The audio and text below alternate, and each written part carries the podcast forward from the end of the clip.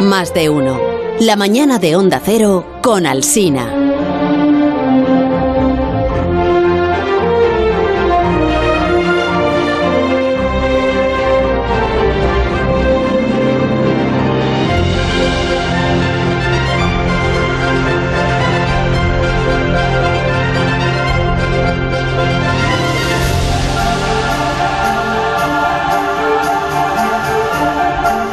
Bueno, 11 y 25 minutos de esta mañana eh, en la que la actualidad efectivamente manda y iremos eh, contando todas las novedades que vayan llegando y actualizando la información sobre Ucrania, pero bueno, vamos a dedicar un ratito también a hablar de otras cosas que a mí además me viene bien, pues Desengrasa. desde las 6 de la mañana metido en una guerra, entiéndeme, Agra- se agradece mucho un poquito de tregua. Eh, Javier, buenos días. Eh, ¿Qué tal? ¿cómo Muy estás? buenos. Pues de Putin, pena, ¿para qué tomamos? Begoña, Hola, buenos Como días. todos. Begoña de la Fuente, buenos, Buenos días. días. eh, buenos días. Alberto Aparici, buenos días. Muy buenos días. estás, bueno, por, por decir algo, Carlos. ¿Cómo estás? Bien, bien estoy. Me han dicho que tú vienes hoy a tranquilizarnos a todos, a, a sembrar de paz este programa, de, Bueno. de, de paz musical al menos, ¿no? De Exacto, por lo menos hablar de cosas que... generar que- un ambiente de recogimiento, de reflexión. Exacto, efectivamente. Ya, y- A recordar momentos en los que Europa pues eh, estaba en otra situación. Pues hagámoslo entonces. Recordemos qué noche la de aquel día, ¿no? Qué noche la de aquel día. Mira, que- Oh, qué esto marcha. es lo que yo vengo necesitando desde las seis. Ma- Marchita guapa. Qué noche la del 4 de octubre de 1582. Sí, señor. aquella jornada, eh, los habitantes de la cristiandad eh, se fueron a dormir.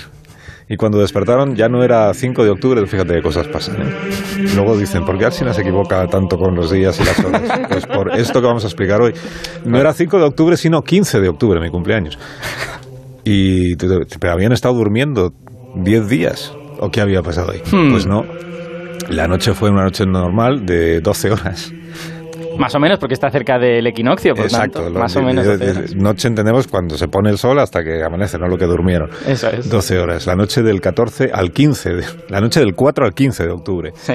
de aquel año. Bueno, este salto de 11 días en realidad fue una decisión de quien controlaba el calendario, porque aquella madrugada había entrado en vigor el nuevo almanaque del, propio- del Papa, del Papa eh, Gregorio, no, dos, tres, eh, décimo tercero. O sea. Etcétera. Podrías haber dicho etcétera. Uy, ahí se hubieran... Décimo tercero, que no trece, eh, que lo decimos mal muy a menudo. Décimo Yo tercero. esto, fíjate, ahora puedo hacer un paréntesis. Eh, pues bueno. Nunca he entendido por qué nos sucede.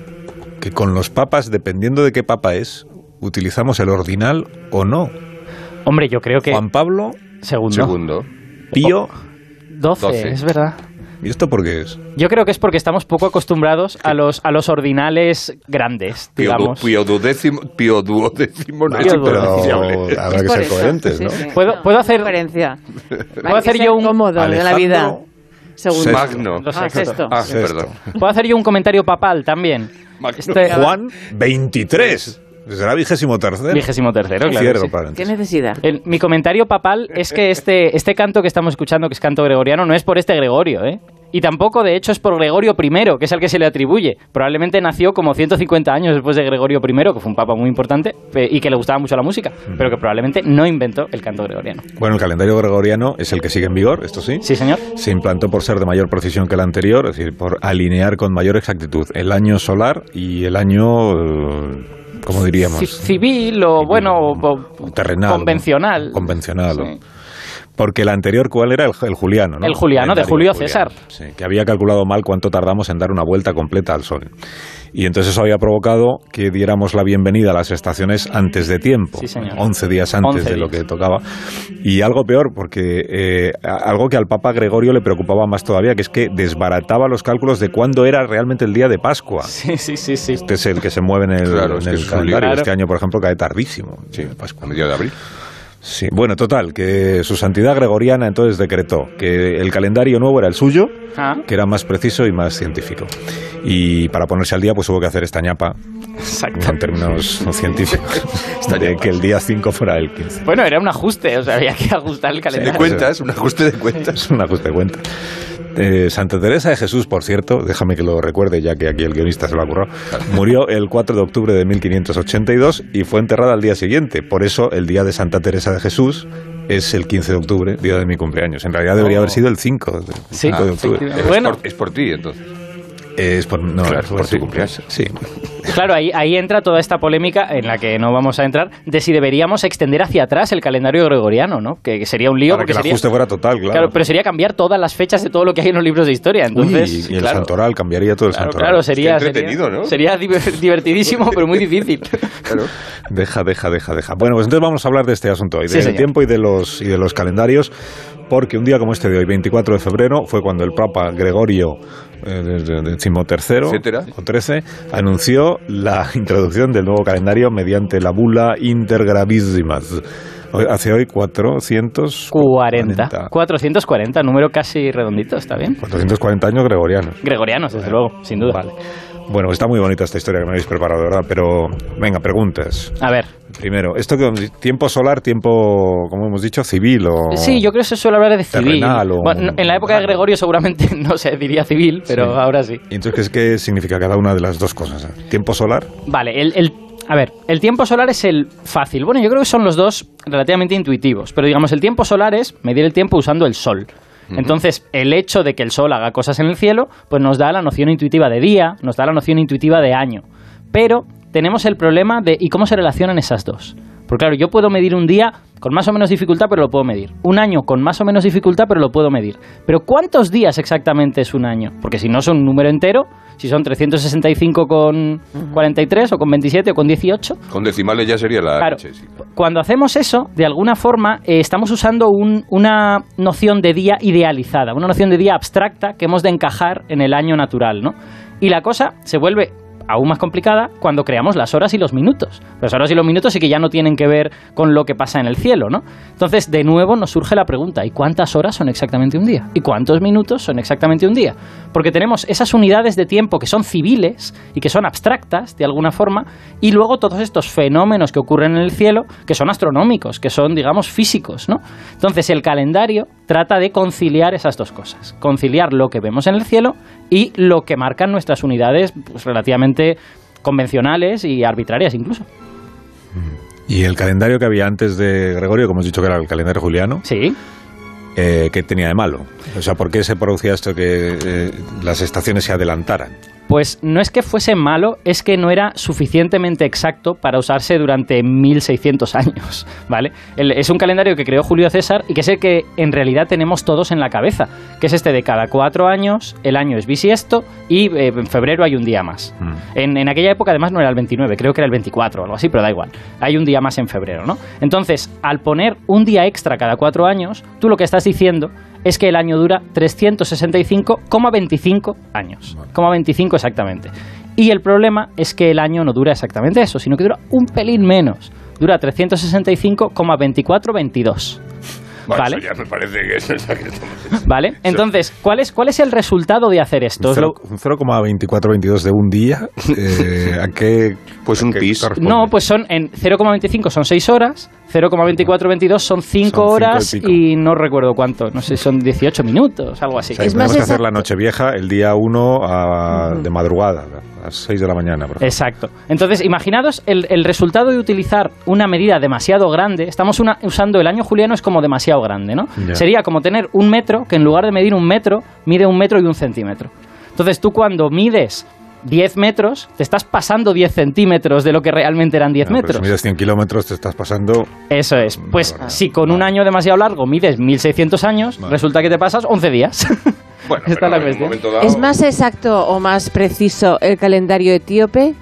Pues Son 13 meses, 12 de ellos con 30 días y, y el otro con 5 o con 6, dependiendo del año. Yo sospecho que es básicamente igual que el juliano. La verdad es que no conocía este calendario, pero por lo que describes, esencialmente está haciendo lo mismo que el juliano, que es añadir un día de vez en cuando. Entonces, bueno, si añades el día bien, correctamente, pues va a estar bien. Eh, el calendario gregoriano lo corrigió esto haciendo un, un ajuste cada 400 años. O sea, es un ajuste muy pequeñito. Cada 400 años hay un año bisiesto que debería ser bisiesto y que no es bisiesto. O sea, son 12 meses. Me interesa mucho el, el calendario este etíope que usan en Valdemoro, que es... Pues eh, eh, son- podríamos usarlo perfectamente, sí. que son 12 eh, meses 12 con de 30 días no y 30, luego 31, tra- 30 Suman días. un mes más con 5 Cinco. o con 6 Claro. días dependiendo del año. Es que la yo no sé de dónde vendrá el calendario etíope, pero los egipcios hacían algo Es similar. ortodoxo. Los egipcios antiguos tenían meses de días lo que habían de durar y luego una serie de días extra en el año. ¿Y ¿no? por qué se reparte 30 un mes, 31 otro, 30 un mes, 30? O sea, porque lo del 28 29 sí, cada cuatro años. Pero, Ah. pero porque además no lleva un orden, no es... Sí. Que decir, yo me lo sé por los nudillos. el orden de los Si no, no me aclaro. Antiguos. La verdad, enero, febrero... No lo mar- haces. Sí, no lo haces. La verdad es que Sí, no sé claro la que sí. respuesta, pero sé que se remonta a la época romana y que tiene que ver con que hemos heredado los meses Quiero decir que lo romanos. hemos complicado un poco, ¿no? Porque es verdad que es mucho más fácil hacer 30 días todos y luego... Sí, es verdad. Pero pero bueno. a lo mejor, claro, los calendarios en la antigüedad estaban ligados a nociones culturales, religiosas. Entonces, quizá el hecho de tener unos días sobrantes le resultaba como ideológicamente repugnante. No estoy muy seguro, ¿eh? estoy Ya, ya, al 100% ahora mismo. Sí, sí, sí. Bueno, la cuestión es que eh, con el calendario gregoriano, con este, es. con este ajuste de quitar un año bisiesto cada 400, o sea que el ajuste es pequeñito, en realidad, tú consigues un año que mide 365,2425. Que casi es la... Ya casi, casi. No es 24-22, es 24-25, ¿no? Sí, y entonces ya no hay que preocuparse de nada porque ya tenemos sincronizado el calendario con el, con el, la- con el cielo, digamos. Ah, pues eh, no. Quiero decir, seguimos teniendo algún problemilla. Vale. Y no me refiero al problemilla del 24-25 contra 24-22, porque eso se podría resolver quitando otro año bisiesto cada 4.000 años. Eso ya lo propuso John Herschel en el siglo XIX. El problema real que tenemos es que resulta que la duración del día no es constante. O sea que damos por sentado que el día en la Tierra dura siempre lo mismo y no. ¿Cómo que no? Pues si eso me lo vas a contar a mí todos los días. eh, O sea, acaba- Hay- em- Empiezan a, a las 0 horas y acaban a las, a las 12 menos. Ojo, ¿tú estás, ¿tú estás seguro de eso? Porque eso es lo que marcan los relojes. Eso es el día civil. Absolutamente. Eso es el día civil. Empiezan a las De 6. algo te tienes que fiar. Empiezan a Estoy las 6. absolutamente seguro de eso. Al- Tan al seguro día- como que desearía que hubiera meses de 5 días. Pero Ojalá. todos de 5. Al día de la Tierra le pasan todo tipo de cosas, como por ejemplo que hay terremotos y que al haber terremotos la forma de la Tierra cambia y la Tierra rota un poquito más lento, un poquito más rápido y sobre todo le pasa que sabemos que el día de la Tierra está disminuyendo, está haciéndose más corto continuamente.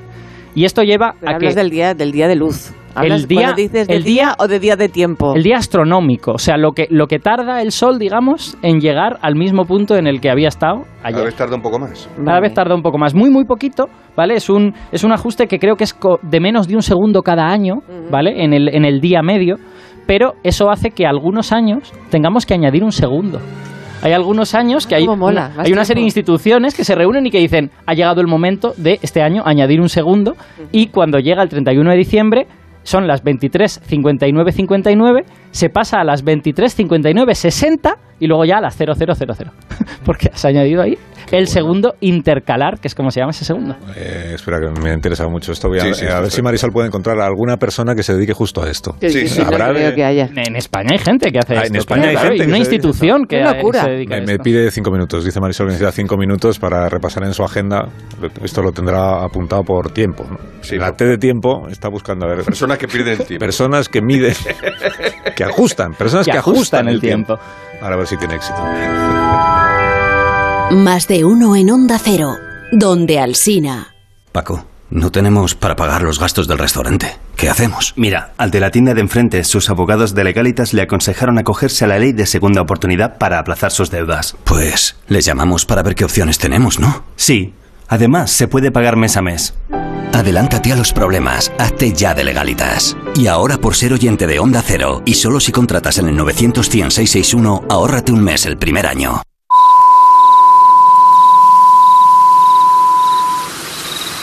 Sonofin y Sonofin Noche. Consulte a su farmacéutico o dietista.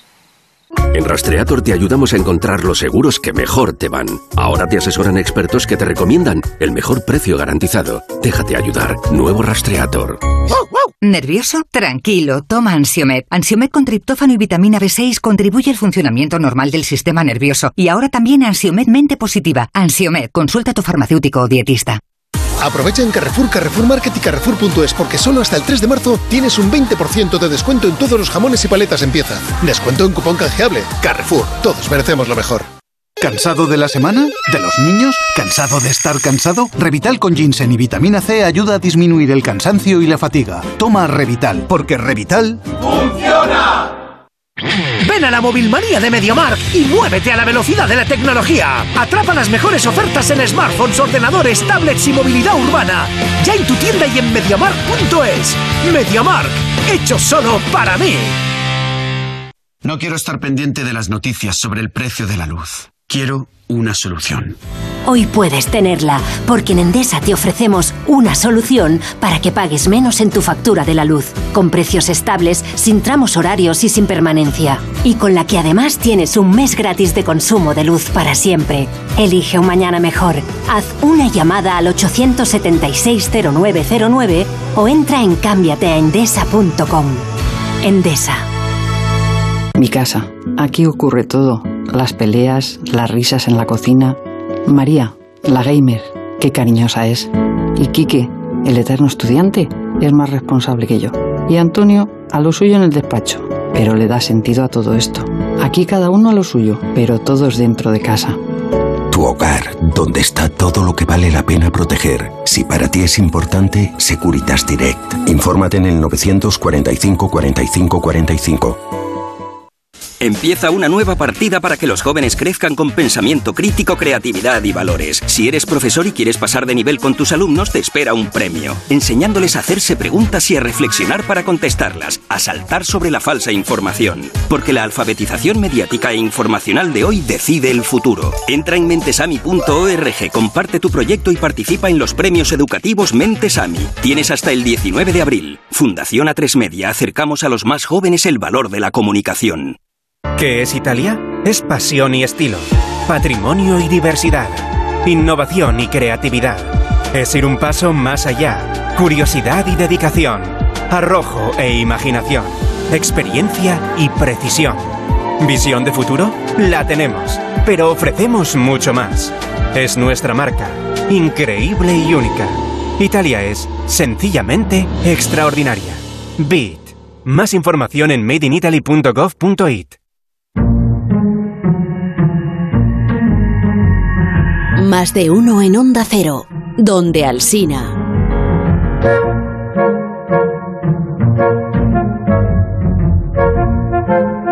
Es que no, no sé, me dice Marisol que tiene dudas. Que ¿Cómo que tiene en la, dudas? en la agenda de producción que ella maneja, que por eh, ajuste del tiempo le aparece Francisco Javier Galindo, pero que es capitán de navío. Que no está segura de Y, que es- y eso, ¿y qué pasa? ¿Que los capitanes de navío no, no tienen que saber pues orientarse y medir bien el tiempo Pues para yo- poder... No, pero yo esperaba que fuera un doctor en ciencias físicas, por ejemplo. ¿Y no puede ser las dos cosas? Bueno, no sí. puede uno tener tiempo en ser doctor Como de poder podría ser capitán de capitán de navío navío, y doctor en ciencias físicas. Pero hombre, ya si trabajara en el Real Observatorio de la Armada que está ahí en San ¿Todo? Fernando, en Cádiz, pues sería la persona perfecta para explicarnos esto. Pues habría que llamarle. No, sí, sí, sí le han llamado. ¿Ah, sí? otra cosa es que no sé si lo ha cogido. Ah. Espérate. Eh, señor Galindo, buenos días. Sí, don Carlos, ¿qué tal? Buenos ¿Qué tal? días. Eh, aquí estoy, aquí estoy con vosotros. Muchísimas Encantado de gracias estar en, en directo con vosotros. Cumple usted todos los requisitos, ¿no? Es capitán de navío, doctor en Sí. física y trabaja en el Real Observatorio de San Fernando. El Real Así es, Observatorio, Que es que sitio es, más interesante, por cierto, el Real Observatorio. que es la institución que, que lleva el tiempo en España, ¿no? El- Bueno, que nos explique primero esto, Francisco. Llevar, llevar el tiempo, llevar la cuenta del tiempo en España, ¿esto exactamente qué significa? O sea, ¿ustedes qué hacen? Eh, bueno, vamos a ver. Eh, tradicionalmente el hombre ha necesitado mm, de alguna manera controlar el paso del tiempo y, y, lógicamente, bueno, pues eh, la subjetividad de la propia percepción del tiempo eh, nos ha obligado a observar fenómenos que ocurren de una manera periódica. Tradicionalmente hemos observado fenómenos que ocurren de manera periódica y, y, bueno, y desde luego quien se lleva la palma ha sido la observación del Sol.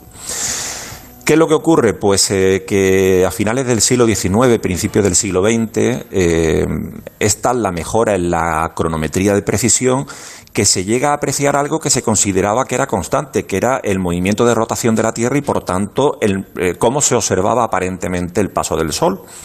De manera que eh, todas esas irregularidades llevaron a, a pensar en generar el tiempo de otra manera. Hasta ese momento observábamos, como decía, la rotación de la Tierra. A partir de ese momento se plantea eh, basar el tiempo en la dinámica de los astros, pero no en la rotación de la Tierra, sino en la traslación de la Tierra en torno al Sol, a partir de una serie de estudios que se habían hecho en el siglo XIX.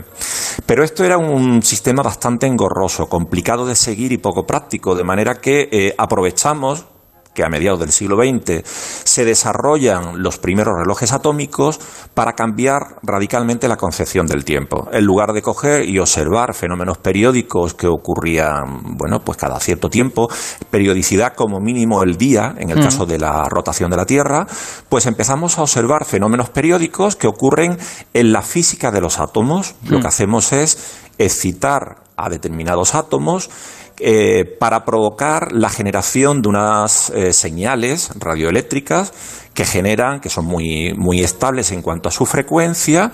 La inversa de la frecuencia es un periodo, es decir, una duración de un tiempo, y contabilizamos un número determinado de periodos hasta determinar lo que se ha definido como segundo del Sistema Internacional de Unidades.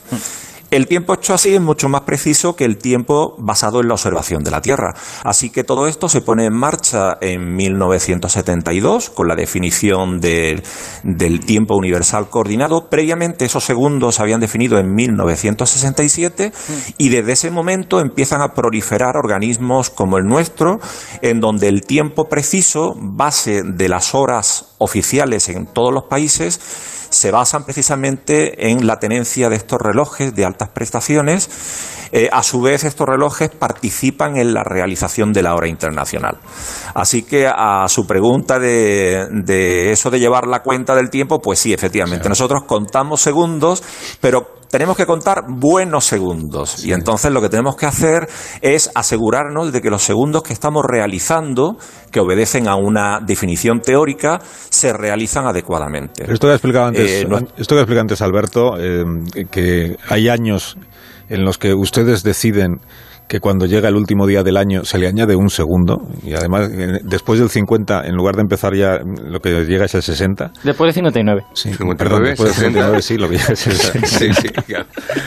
Sí, esto, eh, ¿cómo se decide? O sea, ¿cuál, ¿cuál es el criterio para decir este año sí y este año no? ¿Le sumamos un segundo o no se lo sumamos? Bueno, como decía, las horas oficiales se hacen en base a, relojes distribuidos por todo el mundo. Alrededor de 450 relojes que están en unos 80 laboratorios.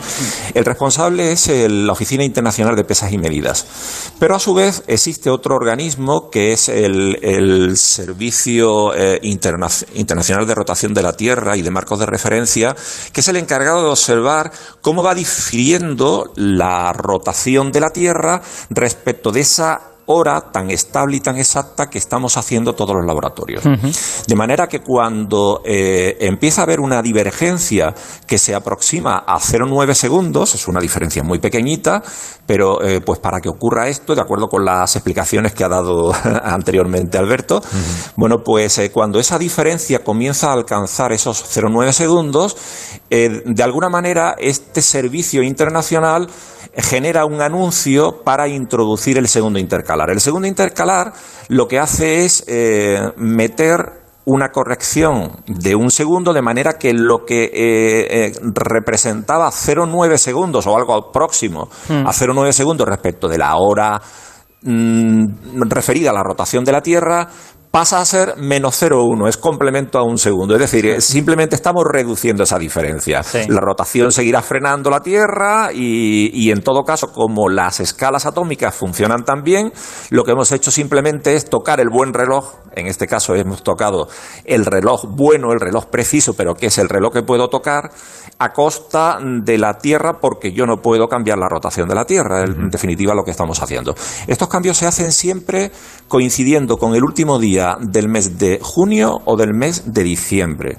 Alternativamente se puede hacer también el último día del mes de marzo o el último día del mes de septiembre, pero nunca ha ocurrido así. Y Javier, Y el último no- cambio, sí, el último cambio hace ya, mm, aunque debería de hacerse estos cambios cada año y medio aproximadamente, es cierto que esa deceleración ha dejado de ser tan pronunciada hasta el punto de, de que se ha compensado. Sí. Así que llevamos los últimos cinco años en donde no ha habido ningún segundo intercalar. Precisamente Es te una quería, cosa anecdótica y curiosa. te quería preguntar por eso. eh, ¿Nos puedes explicar por qué está pasando? ¿Por qué se producen esos cambios en la rotación de la Tierra? ¿Por qué está disminuyendo? ¿Por qué ahora Sí. de repente estamos frenados y no cambia? Bueno, claro, sí, sí, sí. Bueno, vamos a ver, hay que pensar que eh, la rotación de la Tierra fundamentalmente eh, se debe, eh, bueno, tiene, tal- tiene la rotación que tiene, pero lo que influye en los cambios de la rotación tiene que ver con dos fenómenos. El primero de ellos tiene que ver fundamentalmente con algo que se conoce como eh, aceleración de las mareas, el hecho de que la Luna esté suficientemente próxima. El efecto que se produce por estar eh, orbitando la Luna en torno a la Tierra es que poco a poco se va decelerando el objeto primario, que en este caso es la Tierra, a la vez que la Luna se va ligeramente alejando. Esto es lo que provoca que sistemáticamente se vaya produciendo una desaceleración que viene a ser de 2 milisegundos en aumento cada 100 años. Pero por otra parte, la Tierra es un objeto plástico, es un material deforme en donde continuamente se están redistribuyendo las masas, particularmente en el manto superior y en la corteza. Y entonces esto provoca que su momento de inercia, que es una característica que condiciona o caracteriza la velocidad de rotación de la Tierra, vaya cambiando y por tanto la velocidad de rotación eh, suponga eh, en la velocidad de rotación un cambio. Esta, esta velocidad de rotación, al ir cambiando, eh, bueno, pues nos podemos encontrar con que ocurra lo que está ocurriendo en los últimos cinco años, que esa desaceleración no está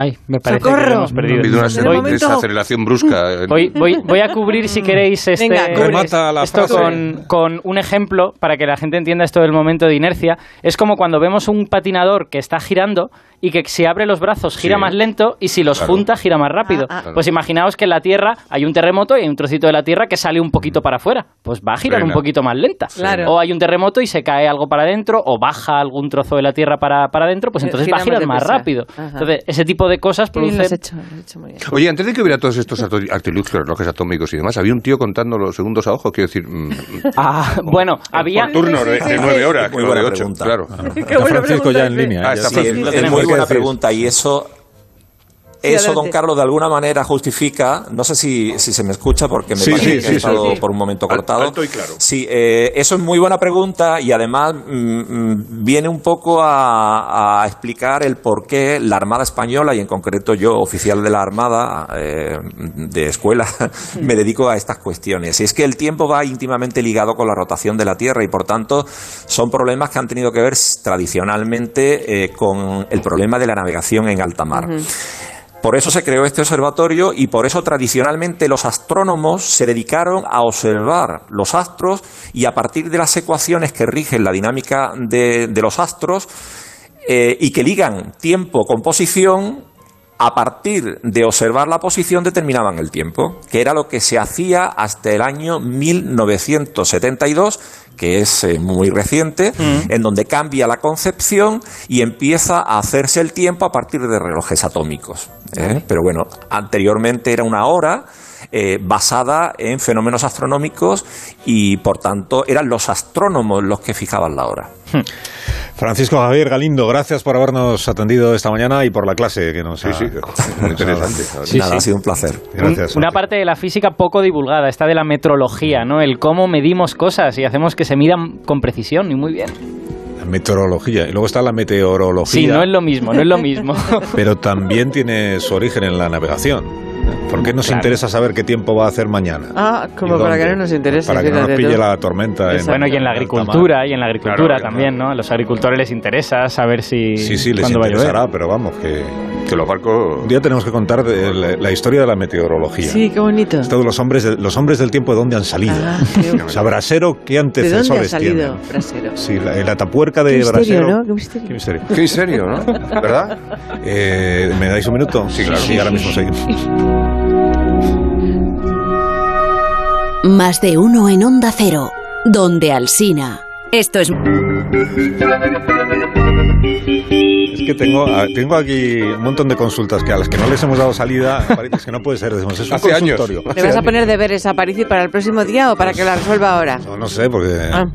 tenemos una, me, da- me cabe una, pero no Dale. más que una, que sea breve, a ver qué dice. Buenas, Hola. Alsina. Pues una de las dudas que tengo y que siempre pregunto cuando tengo la oportunidad a algún amigo de estos físicos, químicos, ingeniero, algunos de estos de, de esta que sea, línea, Nadie que- le resuelve. Y que no me saben resolver, o al menos que, que, a mí, que yo me quede tranquila y diga, vale, es por esto, es si en un avión o en un coche eh, eh, que, que están funcionando va una mosca dentro volando, la mosca se queda en mitad del avión o se queda espachurrada hacia atrás porque con la, con la velocidad que lleva el, el avión, eh, como está en el vacío del propio avión, es decir, no debería también transportar a la mosca.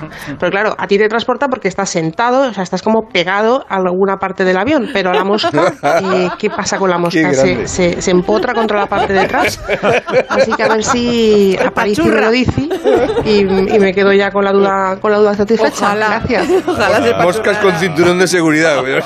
A ver, eh, el, el tiempo que ¿te da- tenemos... ¿Te da tiempo o, no- o lo dejamos para el siguiente día? A, a ver, para explicarlo Porque es bien... muy interesante. ¿eh? Claro, para Sí, explicarlo sí, bien yo creo que nos vendría día. bien un poquito de- más de tiempo, ¿no? Necesitas más de Sí. 10 segundos. y hay Más de que- 10 déjalo segundos ahí, estaría bien. déjalo Hay que pensar con esta consulta, por Sí, favor. sí, sí. Me parece muy correcto porque es una consulta muy relevante. Sí, sí. Ah, es muy relevante. ¿eh? Es física, es física de la básica, de la buena y de la que vamos a vivir La además. respuesta es que la mosca es tan pegajosa que en realidad va como pegada también al, al Puedo, viajero, no vale. ¿no? desde aquí solo La parte puedo de atrás, no la desde aquí solo puedo garantizar que todos los dípteros que viajen en un avión están seguros. Ah, bueno, vale.